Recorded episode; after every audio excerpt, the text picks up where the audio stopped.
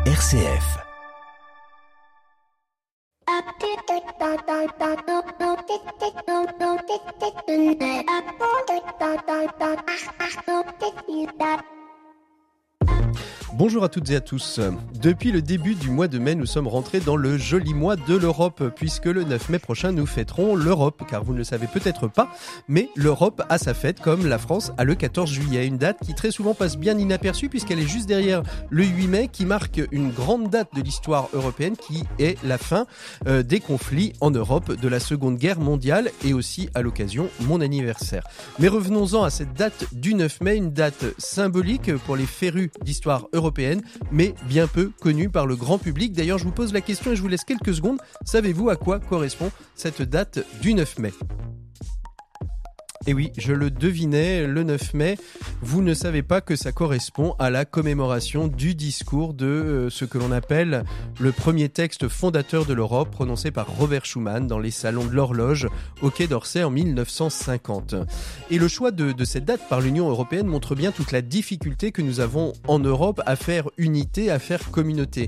Car qui a envie de faire communauté autour d'un discours, un discours qui même si aujourd'hui est symbolique et considéré comme un des textes fondateur de l'Europe, n'en demeure pas moins loin derrière un serment du jeu de paume, une déclaration de la Constitution américaine, qui sont des textes qui, euh, dans l'histoire, ont été marquants du fait qu'ils faisaient unanimité, en tout cas des participants, mais aussi communauté. Là, on se situe euh, dans un discours euh, très marquant, certes, mais qui, au demeurant, ne fait ni unité ni communauté. Alors, il ne nous reste plus qu'à choisir une date plus marquante de notre histoire européenne. Alors, moi, j'avais bien pensé au 11 juillet, date de Saint-Benoît, le fondateur des universités en Europe mais j'ai peur que ce soit un peu clivant parce qu'il y a marqué Saint devant. Alors euh, il va falloir trouver une autre date euh, qui fasse plus consensus, qui ne froisse pas les minorités, qui puisse être acceptée par l'ensemble des courants religieux et philosophiques, qui soit inclusif, qui soit dans un esprit laïque, une date qui ne marque pas non plus une grande victoire européenne venant froisser ceux qui auraient été vaincus dans l'histoire. Alors vous allez me dire que tout ça c'est bien complexe et je dois vous avouer qu'après moult réflexions, eh bien je me suis rangé aux côtés de l'Union européenne. Le 9 mai c'est parfait, c'est neutre c'est acceptable. Ça fait pas euh, communauté ni unité, mais on peut fêter l'Europe. Bienvenue dans l'écho des solutions.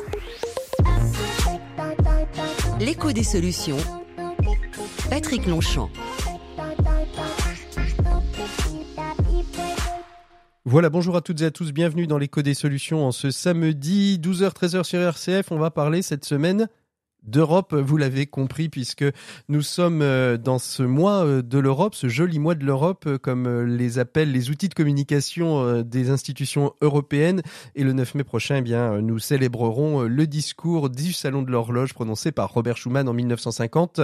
Voilà, je, pense que maintenant euh, vous l'avez euh, vous l'avez bien en tête. On va parler d'Europe à trois niveaux. On va parler euh, d'un prix, le prix de la Fondation Hippocrène, qui a été décerné à un collège, le, collège des Colibert à Saint-Michel-de-Lerme en Vendée, un prix qui récompense une initiative européenne de collèges qui se mettent en contact les uns avec les autres. Et là, c'est une initiative qui tourne autour du sport en Europe. Ce sera notre invité écho de cette semaine. S'agit euh, de, de Gaël Martin. Vous la découvrirez d'ici euh, quelques instants. Le dossier de l'éco des solutions, lui, va être consacré à l'année européenne des compétences.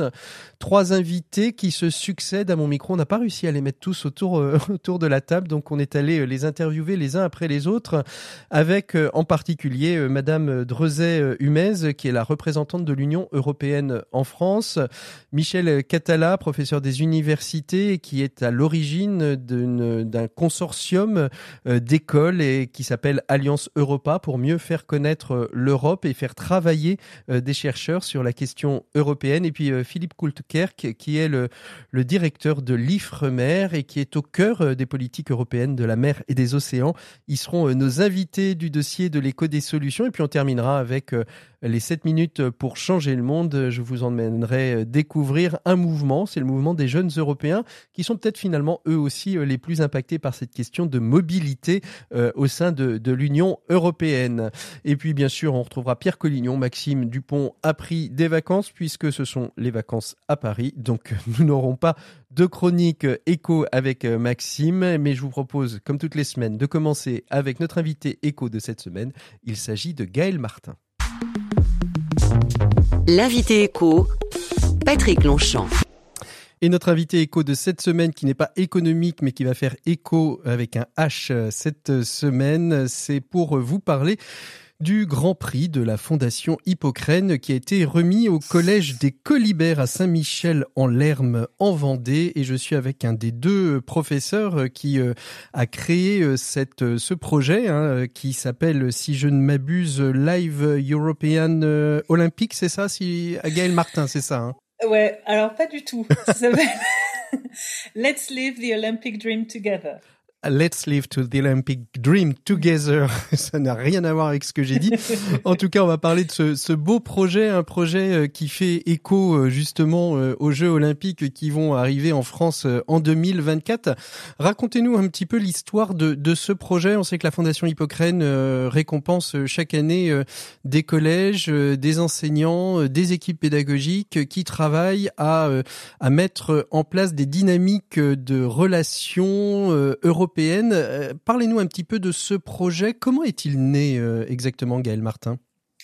Alors, ce projet, il est né euh, parce qu'on avait envie de faire un projet européen de plus grande envergure et que les JO approchaient. Donc, on s'est dit que c'était vraiment l'occasion de pouvoir faire quelque chose avec un plus grand nombre d'élèves, mmh parce que le sport, c'est quand même assez propice à ça. Et donc, on a lancé un appel sur la plateforme eTwinning pour voir qui avait envie de travailler avec nous. Et on a eu plein de réponses. Mmh et on est finalement au total six écoles européennes. Donc, on a cinq partenaires un petit peu partout, puisque il y a un partenaire danois, un partenaire espagnol, des Italiens, des Hongrois et des Serbes qui participent à, ce projet avec nous. Alors vous nous parliez d'une plateforme. Qu'est-ce que c'est que cette plateforme? Elle permet justement de, lancer, de lancer des, appels à projets au niveau européen? Oui. Alors la plateforme eTwinning, c'est une plateforme qui est créée pour les professeurs de toute l'Europe pour euh, connecter les écoles avec des projets soit à distance, soit euh, comme nous, quand on a la chance d'avoir l'accréditation Erasmus, euh, c'est un projet à distance auquel se rajoutent des voyages et des rencontres. Alors, ce, projet, comment on le bâtit avec les, équipes pédagogiques pour qu'il soit un succès comme, comme celui-là? Et puis après, on parlera un peu plus du, du projet en lui-même. Alors, quand on, est, quand on a l'accréditation Erasmus, euh, on peut organiser une visite préparatoire. Donc en fait, euh, nous, on avait euh, proposé voilà un cadre très large en disant ce qu'on avait envie de faire. Une fois qu'on a eu trouvé les partenaires, on a organisé une rencontre. Donc en juin 2022, les professeurs sont tous venus au Collège Les Colibert en Vendée. Et donc on a eu trois jours de réunion où on a pu vraiment créer le cadre euh, de toutes les activités qu'on allait faire à distance et aussi déjà fixer euh, des dates et des objectifs sur euh, toutes les rencontres que nous allions faire avec bien évidemment la plus grande rencontre qui sera en mai 2024 ici en Vendée avec tout le monde qui vient. Voir. Alors qu'est-ce que qu'est-ce que c'est que ce, ce, projet exactement? Qu'est-ce que vous allez y faire? Vous allez en fait faire se rencontrer sur des terrains de sport des élèves venus de toute l'Europe? Il y a de ça, euh, mais euh, c'est quand même un peu plus euh, complexe. C'est-à-dire, on a une première année où en fait on fait vraiment découvrir l'olympisme aux élèves avec des activités à distance. L'olympisme et aussi le paralympisme, hein, puisque mhm. par exemple en ce moment les élèves ils sont en train de travailler à, distance pour essayer de rendre les sports plus inclusifs. Voilà, de, de passer de ce qu'ils connaissent bien à euh, comment adapter et pouvoir faire ce sport euh, tous ensemble. Donc euh, voilà, hmm. il y a toute cette réflexion qui se fait à distance. Et puis quand on se rencontre, ben, on met en application. Donc à chaque rencontre, on a décidé tous ensemble qu'il y aurait des jeux traditionnels pour découvrir voilà les, les spécialités locales de des différents pays de nos pays.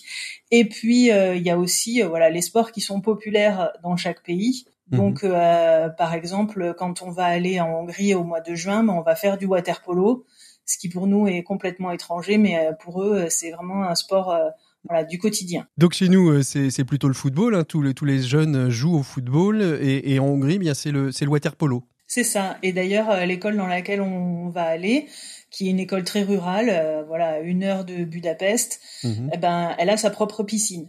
Ah oui, quand ce même. qui est quand même rare chez nous.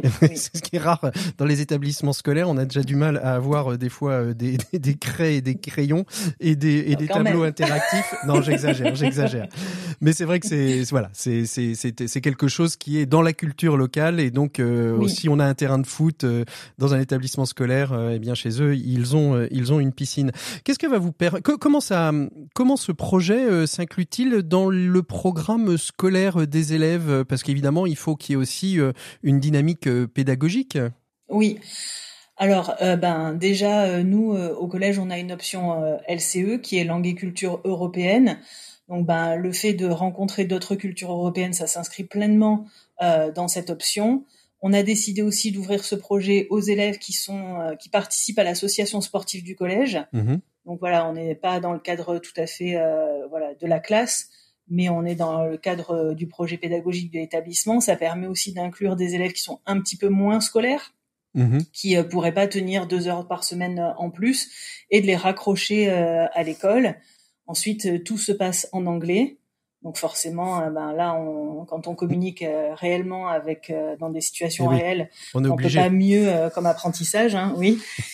Et puis, et puis ensuite, bah, il y a toutes les valeurs citoyennes, les valeurs de l'Europe, à faire découvrir d'autres cultures, mais aussi voilà, on a des moments euh, dans ce projet où euh, ben, on va rencontrer euh, des eurodéputés, où on va rencontrer euh, des associations euh, locales, comme euh, ici nous on travaille beaucoup avec Europe Direct Vendée, et ils vont faire le lien avec ben, le monde du sport. Donc comment Mmh. est-ce que l'Europe elle agit pour nous Mmh. au quotidien sur le sport Et ça c'est des choses que les élèves découvrent.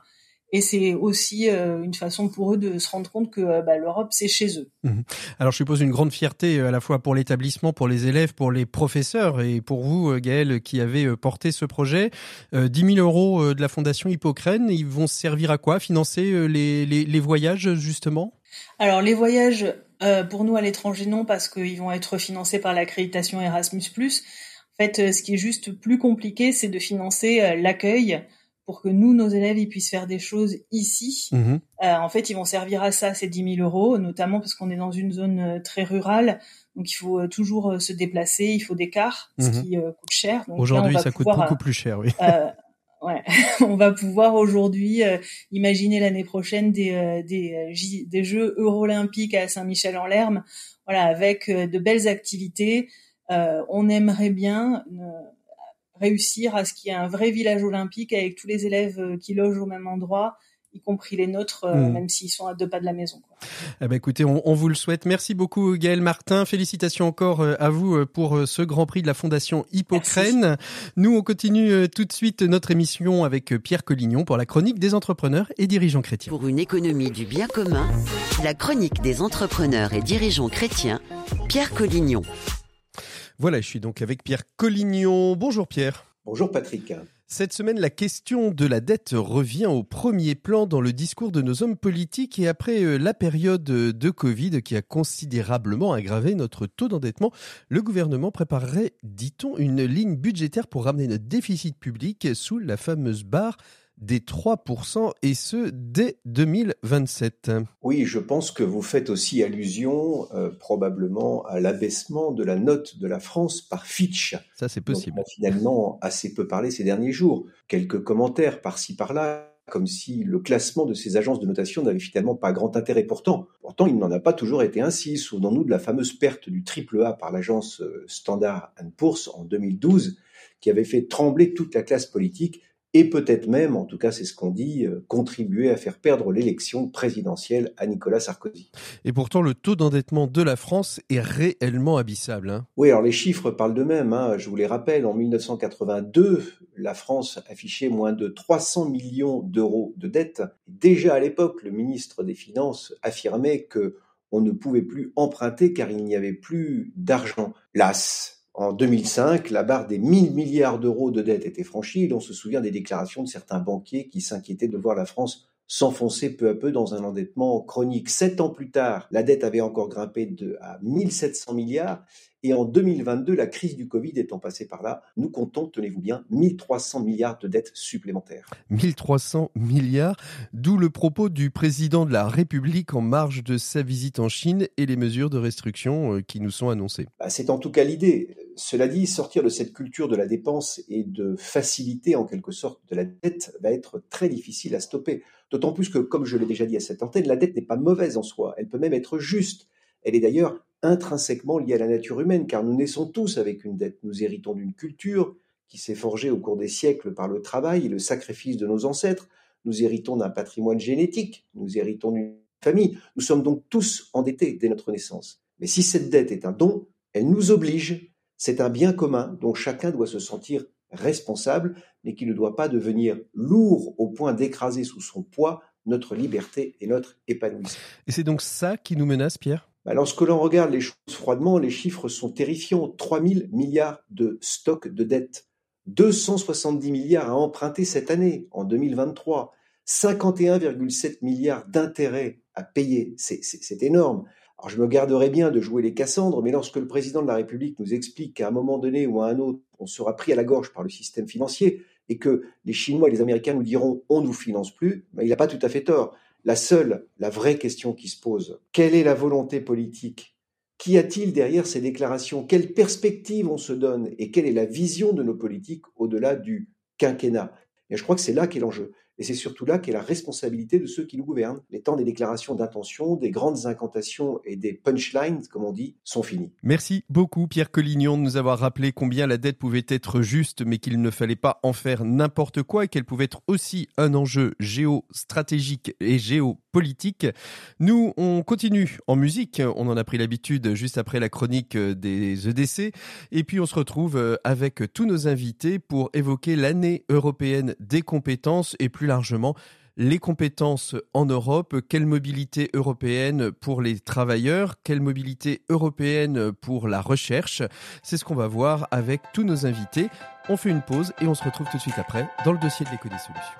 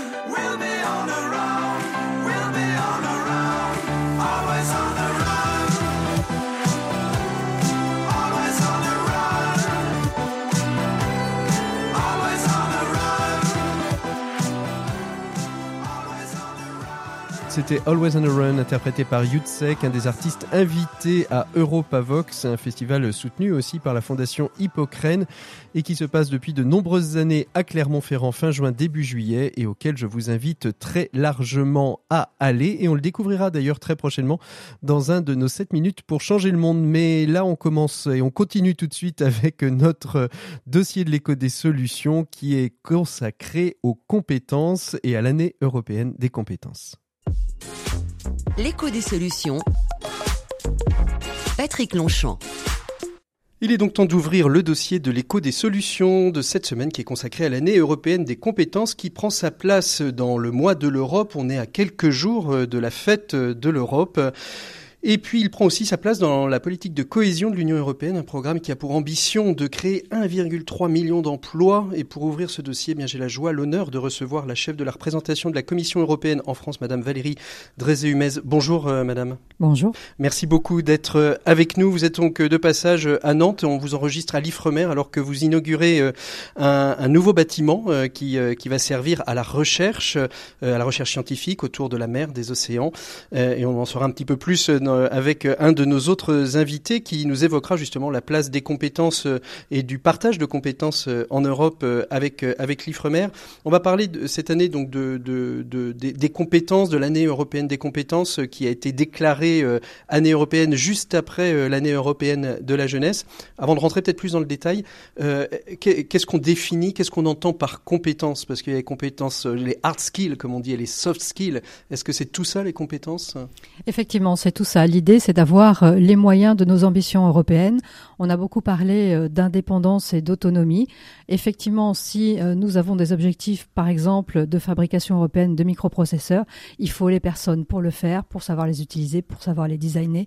Et donc, c'est des compétences clés qui sont un maillon indispensable vraiment à une autonomie européenne, à une économie solide aussi. Mmh. Et bien sûr, ce que vous disiez, la dimension sociale, de permettre de créer des emplois et de qu'il y ait une bonne correspondance entre les emplois et les nécessités économiques. Sinon, finalement, ça n'intéresse personne. Alors, on voit bien que les, les, les compétences, euh, bah, évidemment, elles touchent un petit peu euh, tous les niveaux. 1,3 million d'emplois. Comment cette année européenne des compétences peut-elle permettre de, de, de répondre à, à, cette ambition, alors qui, euh, peut-être à l'auteur de la, de la France, semble énorme, n'est peut-être pas si énorme que ça à, à la, hauteur, à la hauteur de l'Europe? Elle pourrait être plus? Oh, en la matière, je crois, voilà, en la matière, je crois que tout le monde sera d'accord pour tout, en vouloir toujours plus. Non, ce qui est important, c'est euh, d'abord euh, de permettre de d'être clair sur la cartographie de nos besoins de compétences. Mmh. Euh, on le fait évidemment souvent au niveau national. C'est important de le faire au niveau européen. D'abord parce qu'on a un marché unique, y compris sur la, la libre circulation euh, des personnes, une, une, importance des mobilités. Et d'abord, il faut connaître un petit peu le terrain, savoir ce qui est nécessaire, ce qu'avoir aussi ce qui est disponible. Une formation qui peut exister dans un État membre ne peut être pas aussi développée dans un autre État membre. Donc, le faire savoir, le faire connaître, c'est un des premiers objectifs mmh. de cette année européenne des compétences, de, de, de mutualiser toutes ces dimensions. C'est un premier pas, il faut déjà connaître, hein, connaître, savoir où on est, savoir ce qui existe. Ensuite, effectivement, il faut faciliter cette mobilité pour que euh, cette congruence, finalement, mmh. entre les besoins identifiés puisse se faire.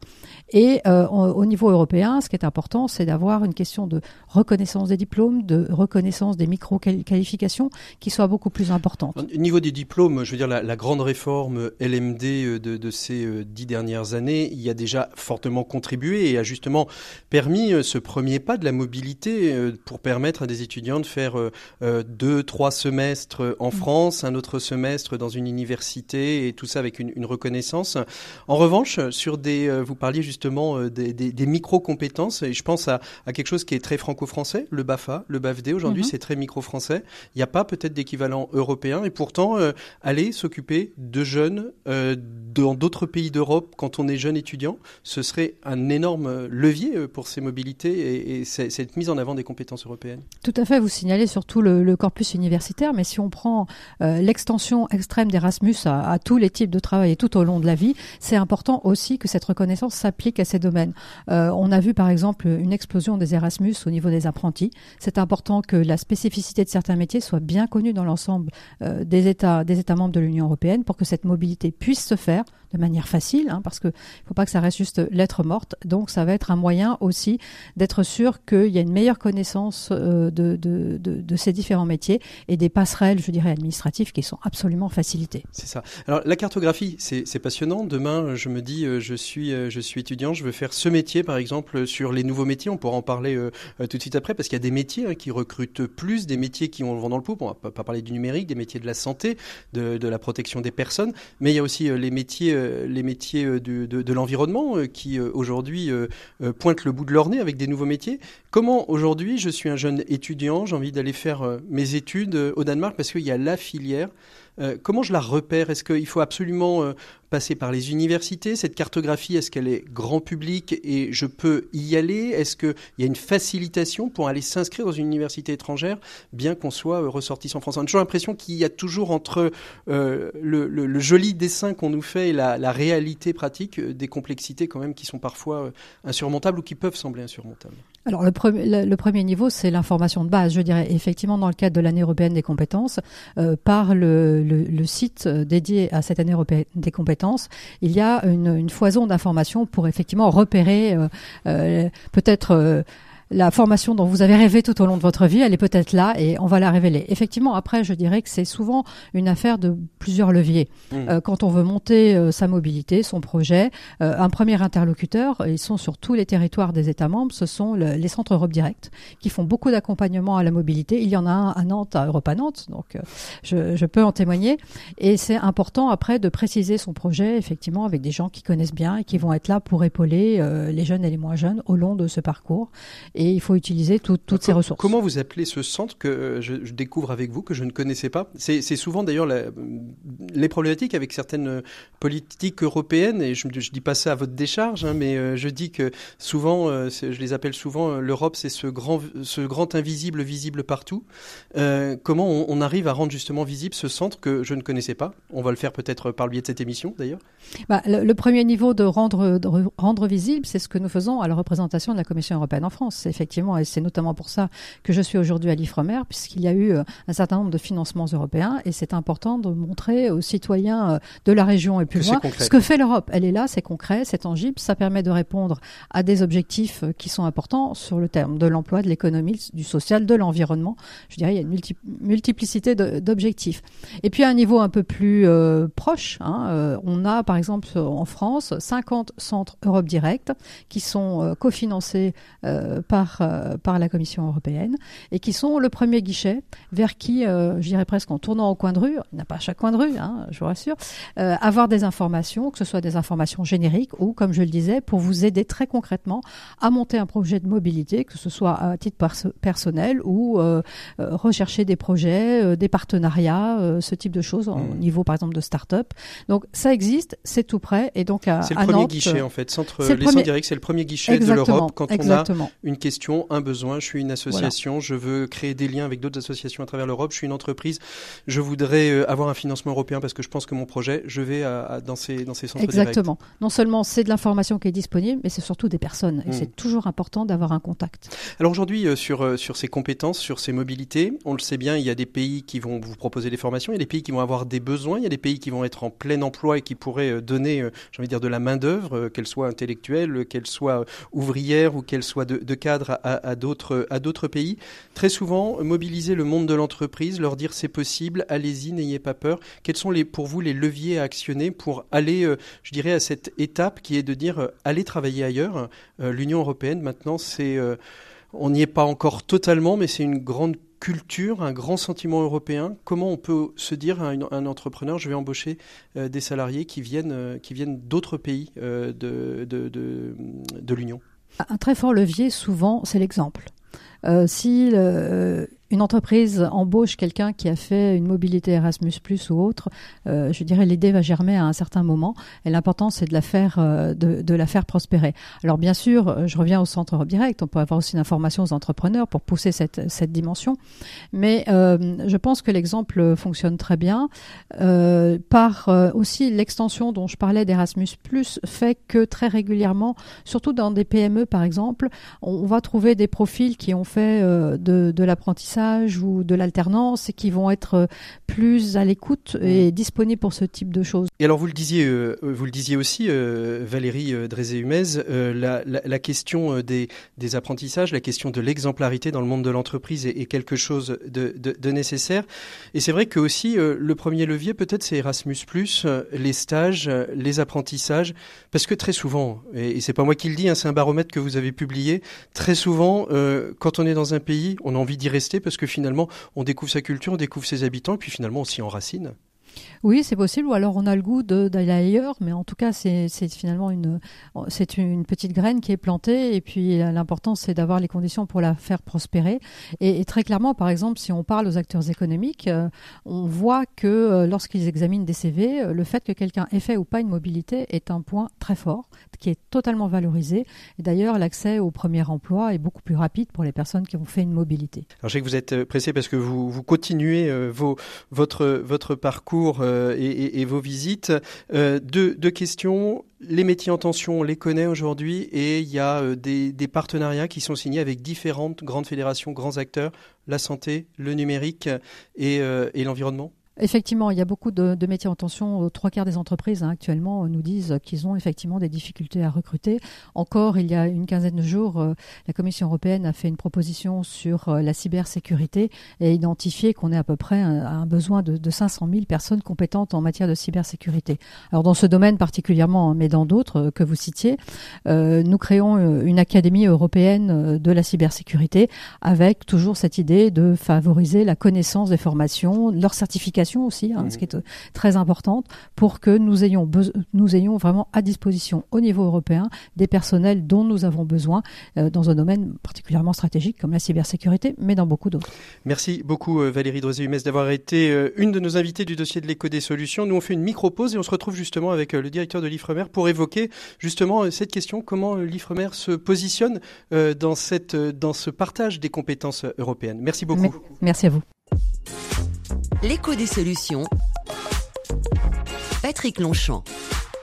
Et on continue notre émission avec Philippe Goulteker, qui est directeur scientifique, directeur surtout de, de l'IFREMER. Bonjour euh, Philippe. Bonjour. Alors on vient d'évoquer euh, avec euh, Madame Drézé-Humez le pourquoi du comment euh, de cette Europe des compétences. Vous, vous êtes directeur de l'IFREMER et vous avez euh, accueilli hier justement Madame Drézé-Humez dans, vos locaux pour l'inauguration d'un bâtiment.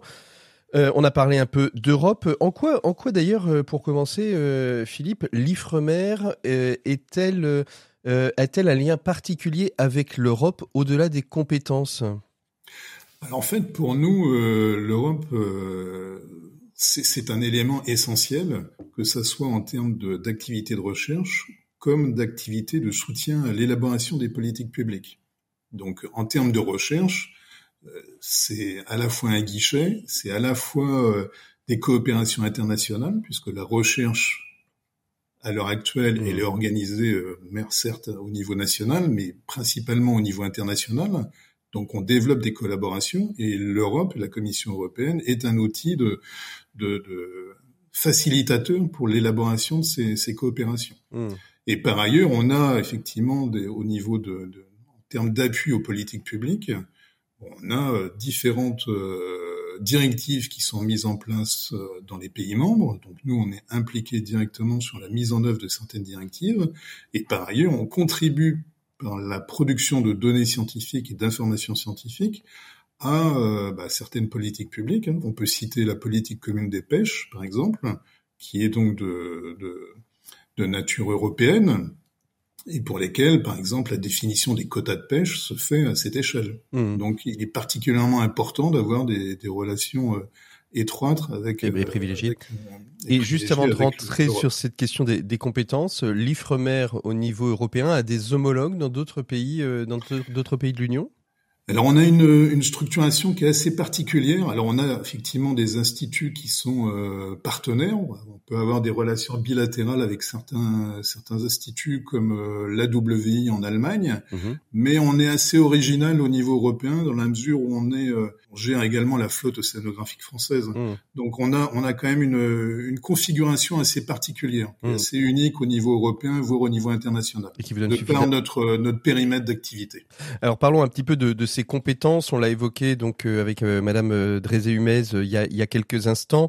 Euh, comment ça se passe dans un institut comme l'Ifremer? Vous êtes euh, un, un EPIC, c'est-à-dire un, établissement euh, public industriel à, vocation industrielle, mais aussi commerciale. Donc vous avez ce, double statut qui est à la fois un statut public et un statut d'ouverture sur sur sur des partenariats privés. Donc vous accueillez aussi des, stagiaires, vous accueillez des chercheurs et, vous n'accueillez pas que des étudiants chercheurs euh, qui viennent euh, de, France, euh, Philippe. Tout à fait. Alors, au niveau de la recherche, effectivement, dans la mesure où on a des projets européens ou des partenariats, on accueille bah, des, étudiants à partir du niveau master, doctorants, post-doctorants. On va rechercher par des appels à projets, on va rechercher des compétences à l'extérieur, celles qui peuvent nous manquer. Et par ailleurs, on a du partenariat avec avec le secteur privé au sens industriel du terme. Hein. On a notamment une direction de l'innovation euh, au niveau de l'IFREMER qui permet de faire le lien entre les résultats de la recherche, tout ce qu'on peut produire en matière de recherche, et ce qui peut être valorisé par le secteur industriel. Mmh. Alors, est-ce que justement euh, aller euh, aller aller à la à la recherche de talents euh, européens sur l'ensemble des, pays de, de l'Union européenne apporte apporte de la complexité dans le management? On est dans une émission économique, les cultures sont différentes, les personnes sont différentes et il faut manager toute cette petite équipe. Alors, c'est effectivement c'est un alors on peut dire que c'est un défi, même si dans le domaine de la recherche, on va chercher des compétences, mais on a, on a souvent euh, des outils en commun, mmh. des méthodes de travail en commun. Donc, on va pouvoir aller rechercher des compétences complémentaires. Mmh. clairement, dans le domaine de la recherche, on s'exprime souvent en anglais. Euh, rien que sur le centre de Nantes, sur les dernières années, on a accueilli à peu près une trentaine de nationalités, de, de personnalités euh, venant de l'étranger, que ce soit au niveau européen ou euh, plus loin, euh, plus loin, au-delà des, au-delà des frontières de l'Europe, au-delà des frontières européennes. Donc, euh, on, va rechercher ces compétences, on, on, essaye de, d'élargir et d'avoir une complémentarité au mmh. niveau de ces compétences. Mmh. Et euh, quand on va chercher des, des talents au, au, travers de l'Europe, est-ce que est-ce que c'est, c'est facile de de se séparer de, de, de, ces talents et de se dire qu'ils vont aller retravailler ailleurs ou est-ce qu'on a envie de les garder?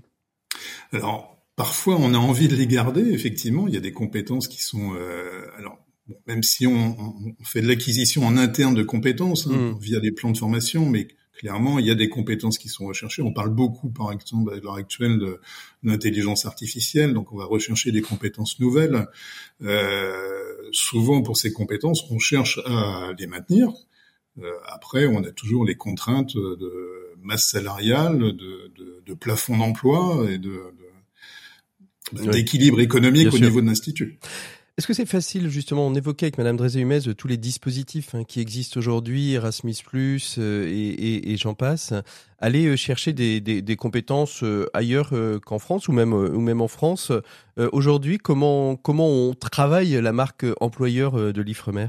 Alors, en fait, on a, on a déjà une démarche interne via des appels à projets. Par mmh. exemple, on va, on va euh, lancer des appels à projets pour des post-doctorants à l'échelle internationale. Donc l'IFREMER est reconnu et connu euh, dans le monde entier sur les questions océanographiques et, ce qui touche en matière de recherche au niveau euh, océan. Donc là, euh, là c'est pas difficile, c'est les labos qui se communiquent entre le projet.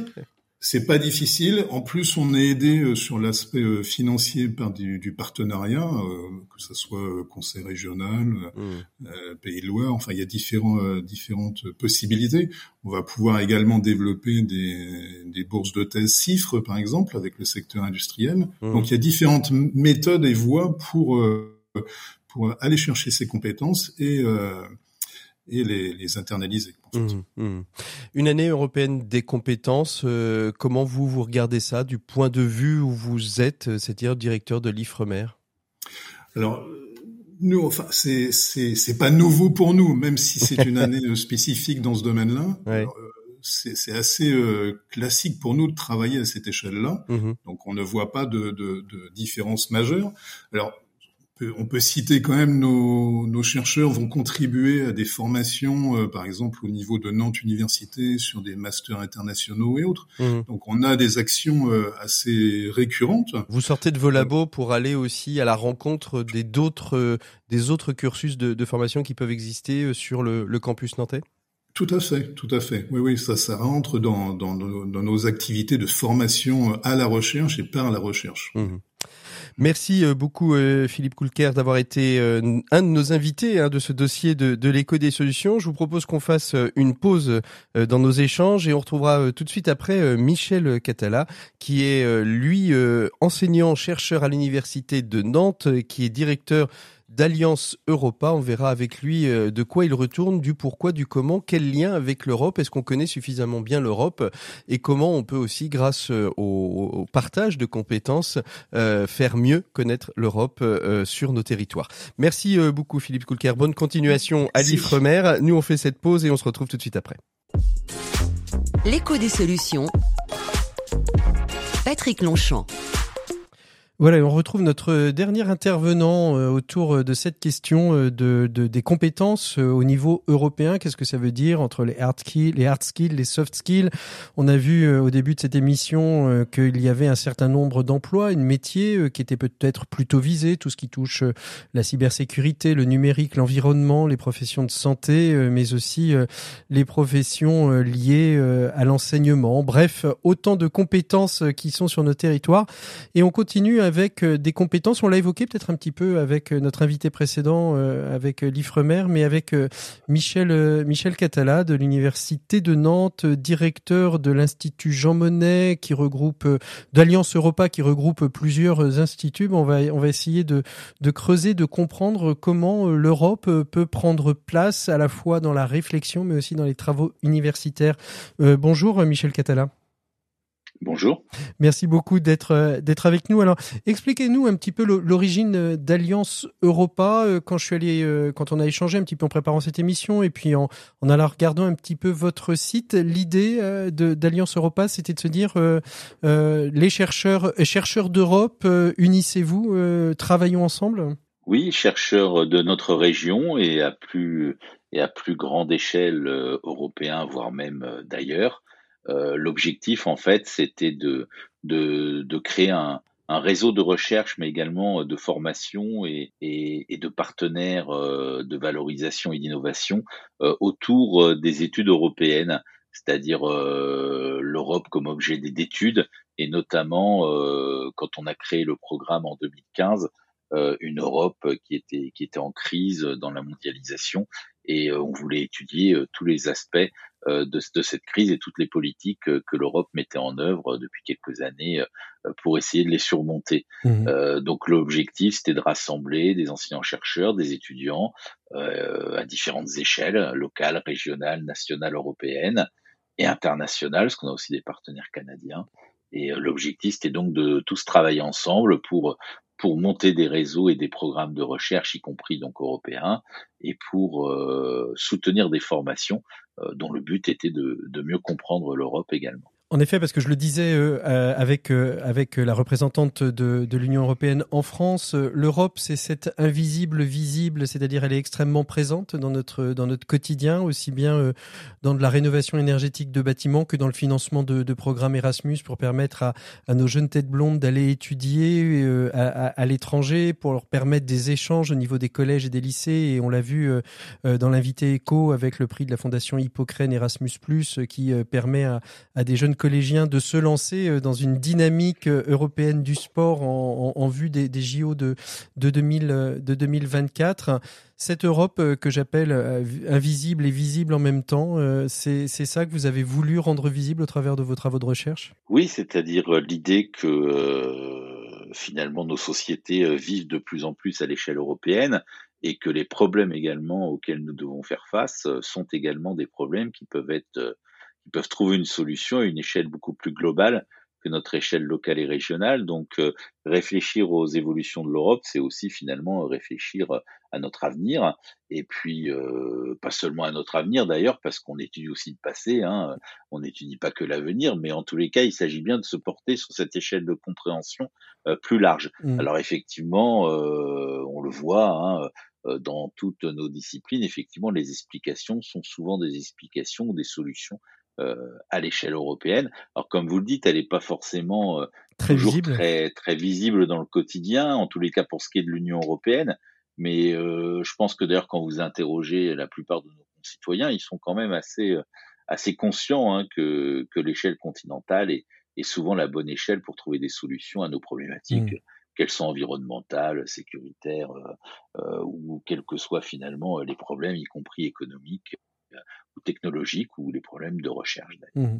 Alors justement, comment on travaille avec euh, des, chercheurs venus, venus de, de, toute l'Europe? On a euh, chacun nos prismes, nos cultures, euh, nos, nos visions du monde. Comment est-ce qu'on travaille ensemble pour permettre à ces compétences de s'unir pour un travail de, de recherche commun?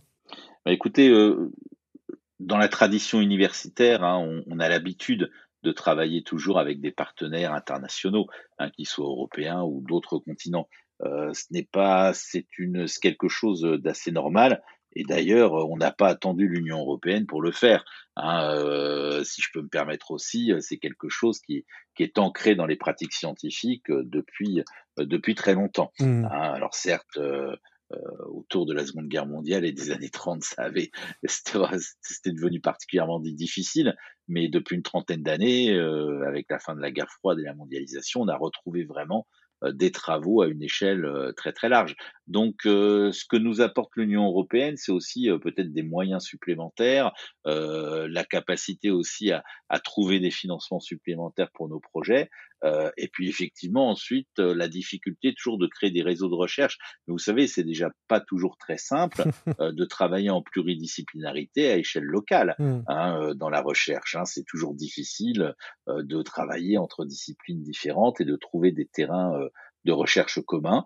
Euh, là, à l'échelle européenne, bah, c'est ça se fait. Euh, on trouve des réseaux. Après, il faut il faut déposer des projets, obtenir des financements. Et j'allais dire que l'Union européenne là nous apporte des moyens, bien entendu, euh, beaucoup plus très importants. Alors comment comment justement dans cette ce, travail universitaire justement on, inclut aussi le, le, monde économique, le monde de l'entreprise, qui est aussi un grand pourvoyeur de compétences, de talents, qui très souvent est étudié, mais finalement n'est peut-être pas euh, conjoint aux travaux de recherche? Bah, écoutez, euh, alors moi je suis dans un domaine où je travaille beaucoup, euh, pas forcément d'ailleurs avec beaucoup d'entreprises, mais on va dire avec le monde socio-économique mmh. plus largement, ou les collectivités territoriales, ou les ONG, le monde associatif, etc. Et quand on fait de la valorisation en sciences humaines et sociales, on travaille beaucoup plus largement, j'allais dire, que le domaine de l'entreprise. Euh, qui est d'ailleurs pas toujours euh, très simple à, aborder.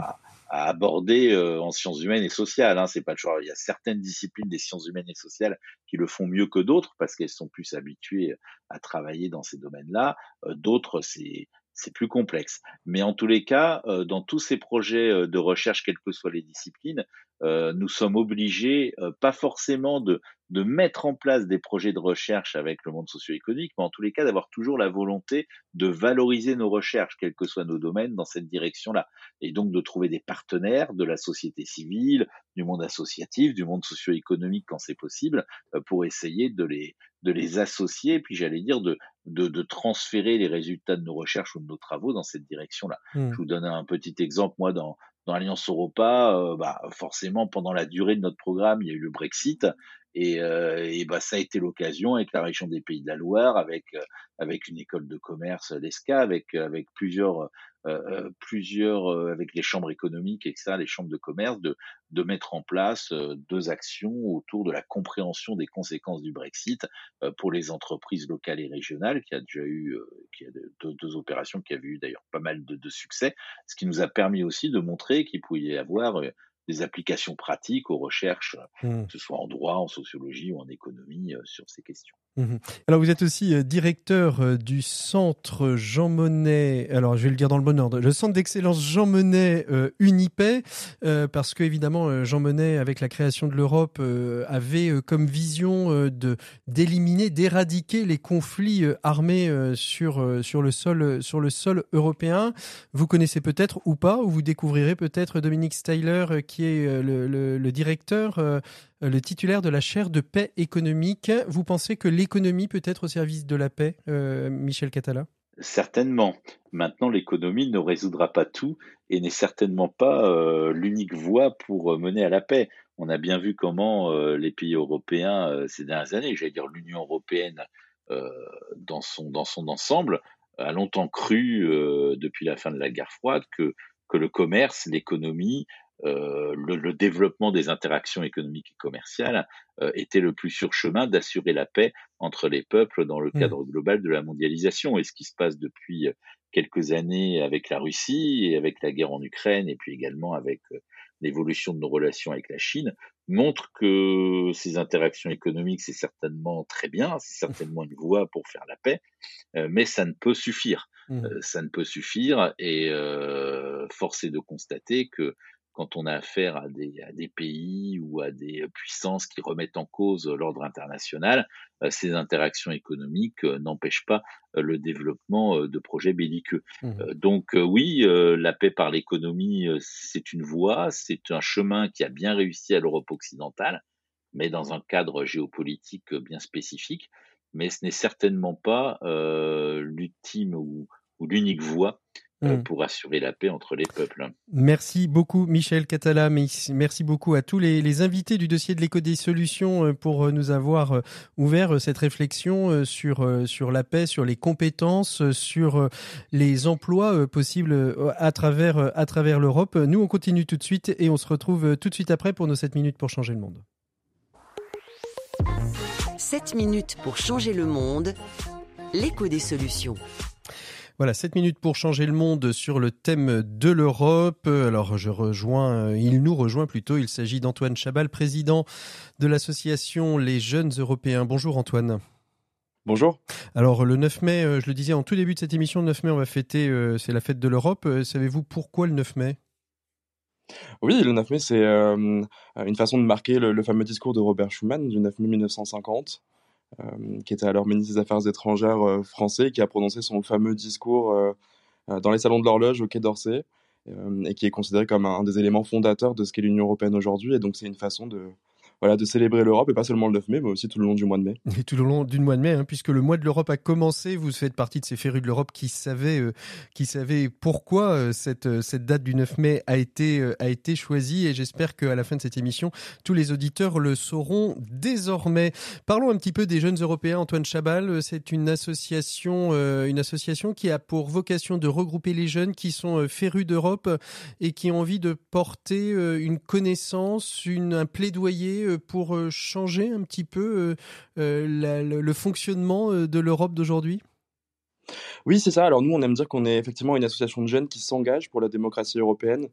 Et donc ça, ça passe effectivement par voilà faire de la pédagogie, parler entre jeunes de ce que c'est que la citoyenneté européenne et la démocratie européenne, un peu donner les clés, voilà, pour aussi peut-être pouvoir s'engager pour le projet européen, faire de l'information aussi, et puis faire vivre le débat public sur, sur ces questions-là, c'est d'autant plus important euh, qu'on, ça y est, on approche à un an des, élections européennes de 2024. Mmh. Et, on a le, vous avez le sentiment que les jeunes euh, se, se sentent européens aujourd'hui? On parle beaucoup de cette difficulté qu'a l'Europe à, à, à, créer une, une unité européenne au sens d'une citoyenneté européenne. Vous avez le, le sentiment aujourd'hui qu'il y a de plus en plus de jeunes qui s'intéressent à cette dimension européenne? Ou plutôt qu'elle est, euh, elle est mise un petit peu euh, à mal peut-être parce qu'on en a une vision euh, trop technocratique et peut-être pas assez culturelle, citoyenne et sociale mmh.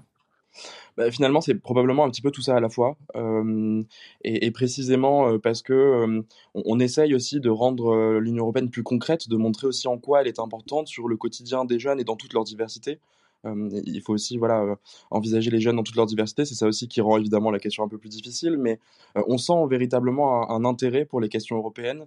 Les jeunes, et pas seulement d'ailleurs, hein, comprennent que ça a du sens de traiter certains, certains, sujets à cette échelle, sur les questions d'environnement par exemple, qui évidemment mobilisent beaucoup les jeunes. Donc on sent un véritable intérêt, mais effectivement, il y a encore du chemin à faire. Et pour plein de raisons, peut-être parce que effectivement l'Europe a besoin, l'Union européenne a besoin d'évoluer de façon un peu plus démocratique, en étant plus proche de ses citoyens. C'est ce pour quoi on milite. Et peut-être que voilà, là on, on, arrivera à intéresser davantage les jeunes. Mais encore une fois, on, sent qu'il y a un véritable intérêt quand même, une mmh véritable curiosité aussi. De la part des jeunes. Alors justement, qu'est-ce que vous faites vous concrètement aux, jeunes européens? C'est quoi vos actions? Il y a des sections locales, vous vous retrouvez, vous parlez Europe? Qu'est-ce que vous faites? Alors effectivement, les Jeunes Européens en France, c'est 30 antennes et sections locales, un petit peu partout en France. Euh, plus de 1200 bénévoles qui, partout sur, sur le territoire, encore une fois, déclinent toutes nos activités. Nos activités principales, c'est d'abord un petit peu, comme je le disais, la pédagogie. On a créé un programme qui s'appelle l'Europe par les jeunes en 1999. Et l'idée, c'est vraiment, voilà, par les jeunes et pour les jeunes, parler d'Europe, de citoyenneté, de démocratie, donner les clés aux jeunes pour qu'ils puissent euh, voilà, euh, mieux comprendre les questions européennes, s'engager peut-être aussi pour le projet européen. Euh, et ça, on le fait dans les écoles, mais pas seulement. Partout où sont les jeunes, finalement, on a notamment une déclinaison qui s'appelle de, de, ce programme qui s'appelle l'Europe en vacances, où on va voir les jeunes sur leur lieu de vacances pendant l'été. Euh, donc ça, la, pédagogie, c'est une partie importante de, nos activités, mais aussi l'information. Mmh on a notre propre média qui s'appelle Le Taurillon, qui est essentiellement en ligne, mais on a aussi des éditions papier locales à l'occasion. Euh, et euh, des membres bénévoles de l'association publient quotidiennement des articles sur des sujets d'actualité, en lien toujours avec les questions européennes, mais ça peut être des questions de culture, de sport, et, et plein de sujets différents. Mmh et puis, ça passe aussi par voilà, le fait de faire vivre le débat aussi sur, sur ces questions-là mmh et, et, donner des espaces aussi pour, pour, pour, les jeunes de, pour, voilà, pour débattre et se poser les questions en lien avec l'Union mmh. européenne. Et puis, peut-être pour finir de façon assez transversale, on, on, a aussi à cœur de travailler avec les élus locaux, avec les communes. je le disais, on s'engage pour la démocratie européenne. Pour nous, la démocratie européenne, c'est aussi et avant tout peut-être la démocratie locale. Et donc, avec nos partenaires, le mouvement européen et l'Union des fédéralistes européens, on a lancé euh, assez récemment, en 2019, le label Ville européenne pour voilà, faire ce travail d'information, de pédagogie, mais aussi valoriser et engager euh, et, euh, et, et, encourager, pardon, les communes engager, à, faire engager, et, avec nous. engager et encourager les communes dans, dans, dans, cette démarche. On a parlé tout au long de cette émission de la question de la mobilité. On sait, euh, on sait que le, le Erasmus, hein, qui a plus de 35 ans maintenant, qui s'est transformé en Erasmus+, est au mm. cœur de la mobilité des jeunes.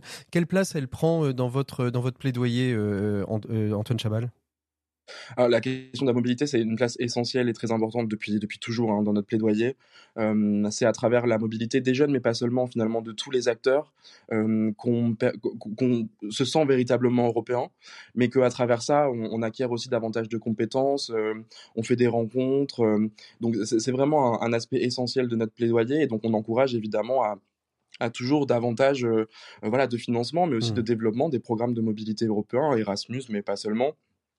Euh, et encore une fois, pour les jeunes, mais pas seulement, souvent on, réduit un petit peu Erasmus à la mobilité des étudiants, mais c'est aussi bien plus large que ça et ça mériterait d'être euh, davantage connu. Et puis, par ailleurs, Erasmus, puisqu'on en parle, c'est pas seulement euh, les mobilités, c'est aussi un programme qui soutient des projets de la société civile. Et donc, c'est aussi important pour des organisations comme les nôtres. Mmh d'avoir un soutien financier de la part des institutions européennes pour avoir des projets de mobilité, mais aussi de formation, d'échange de jeunes, et donc aussi contribuer à, à notre travail de, d'information, de pédagogie. Merci beaucoup Antoine euh, Chabal pour euh, cet éclairage sur euh, ce que vous faites aux jeunes Européens. Nous, on se retrouve la semaine prochaine dans l'écho des solutions. La semaine prochaine, eh bien, on sera en direct. on sera en direct. On sera depuis le Puy du Fou pour célébrer les 40 ans de RCF et je vous inviterai à découvrir en quoi la Vendée est une terre d'entrepreneurs avec tous nos invités depuis le site du Puy du Fou. Voilà, c'est pour la semaine prochaine, c'est le programme. D'ici là, vous pouvez aussi nous retrouver en podcast sur toutes les plateformes et sur rcf.fr, bien évidemment, ainsi que toutes les rubriques, l'invité écho, les 7 minutes pour changer le monde, le dossier, tout ça, c'est sur rcf.fr. Merci beaucoup à toutes et à tous. Bon week-end du 1er mai, bonne fête de l'Europe le 9 mai. À la semaine prochaine. Au revoir.